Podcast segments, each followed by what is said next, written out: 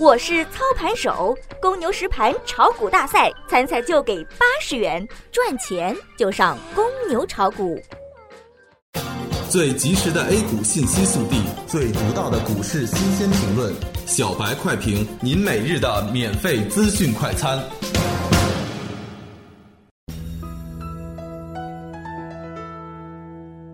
各位听友，大家好，欢迎各位收听三月二十三日的小白快评。小白快评今日午评话题：股指震荡，成交萎缩，技术回调，注意风险。今天两市股指均小幅低开，随后股指开启窄幅震荡模式，成交量也出现一定程度的萎缩，且涨停板家数也是大幅减少。加上新上市股票才二十一家涨停，市场的赚钱效应趋弱，同时市场热点散乱，涨停板个股分布的板块非常分散。截至收盘，上证报收两千九百九十点，下跌百分之零点三一；创业板指收两千两百二十点，下跌百分之零点零八。消息面上，山东济南非法经营疫苗案持续发酵，此次事件涉案五点七亿元，震惊社会。昨日晚间，李克强对非法经营疫苗系列案件作出重要批示，要求彻查问题疫苗的流向和使用情况，这对冷链和正规生产企业构成利好。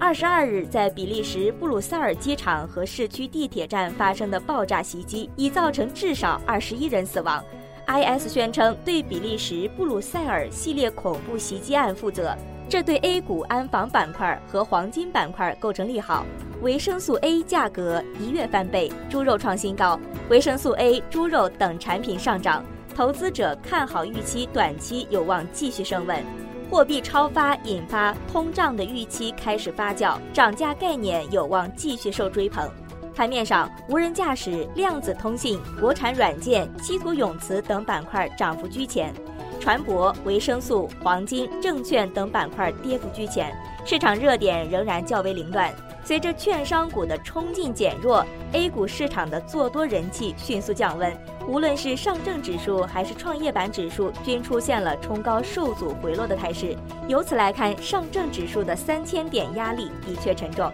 技术上看，我们关注周一两千九百七十一点的跳空缺口不回补，我们就对市场不担心；一旦回补，必须引起警惕。同时，短期的强势反弹在五千一百七十八点。和三千六百八十四点连线所构成的压力位置震荡，加之技术面显示沪指有回调的迹象，投资者应注意控制仓位，注意短期风险。对近期市场大幅上涨板块迅速降低仓位，把握近期滞涨的板块，适当的布局一些仓位。